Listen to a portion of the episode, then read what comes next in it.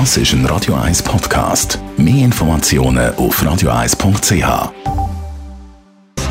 Netto, das Radio 1 Wirtschaftsmagazin für Konsumentinnen und Konsumenten, wird Ihnen präsentiert von Blaser Greinicher. Vertrauensvolle Beratung und Verkauf von Immobilien. blasergreinicher.ch Dave Burkhardt. Der Schweizer Franken schwächt sich gegenüber dem Dollar weiter ab. So ist der Dollar gestern zum ersten Mal seit einem halben Jahr wieder über 92 Rappen gestiegen. In den letzten vier Wochen hat der Dollar gegenüber dem Franken laut Cash fast 5% zugelegt. Beim Autobauer VW ist wegen einer massiven IT-Panne stundenlang nichts mehr gegangen. Die Produktion hat in mehreren Werken weltweit müssen gestoppt werden. Mittlerweile ist die Störung aber behoben. Die Ursache wird noch untersucht. Ein Hackerangriff von außen haltet VW für unwahrscheinlich. Im deutschen Tesla-Werk kommt es laut einem Medienbericht zu deutlich mehr Arbeitsunfällen als bei anderen Autobauern in Deutschland. Es käme zu schweren und schwersten Unfällen, berichtet der Stern. Gewerkschaften bezeichnen die Häufigkeit der Unfälle als nicht normal. Im ersten Betriebsjahr ist die Sanität fast 250 Mal zum deutschen Tesla-Werk ausgerückt. Seit über sechs Wochen fahren keine Personenzüge mehr durch den Gotthard-Basistunnel. Grund sind Aufraumarbeiten nach der Entgleisung von einem Güterzug am 10. August. Jetzt gibt es aber gute Nachrichten für alle Bahnreisenden Richtung Süden, Dave Burkhardt.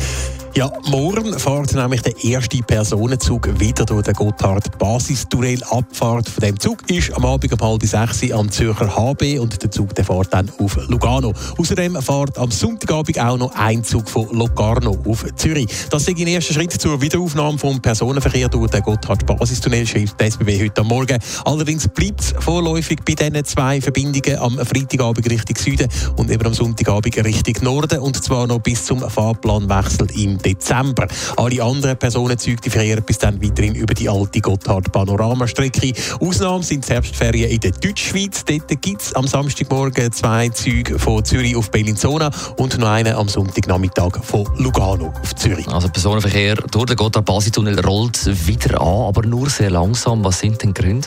Die Situation im Gotthardtunnel ist immer noch nicht ganz einfach. Es sind zum Beispiel immer noch Reparaturarbeiten im Gang unter der Woche und dann dürfen wegen dem Rettungskonzept keine Reisezüge durch den Tunnel durchfahren. Außerdem wird man auch Kapazitäten vom Güterverkehr durch Personenzüge nur so fest wie nötig einschränken, weil äh, die Güterzüge die können nur sehr beschränkt über die Panoramastrecke fahren. Darum braucht es für die eben den Basistunnel. Das Angebot ist also vorerst weiterhin sehr beschränkt, aber immerhin, eigentlich hat es schon mal geheißen, der Personenverkehr durch den Gotthard-Basistunnel sei voraussichtlich bis Ende Jahr nicht möglich.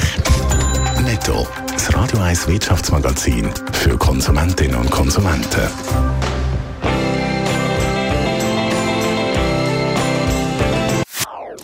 Das ist ein Radio 1 Podcast. Mehr Informationen auf radio1.ch.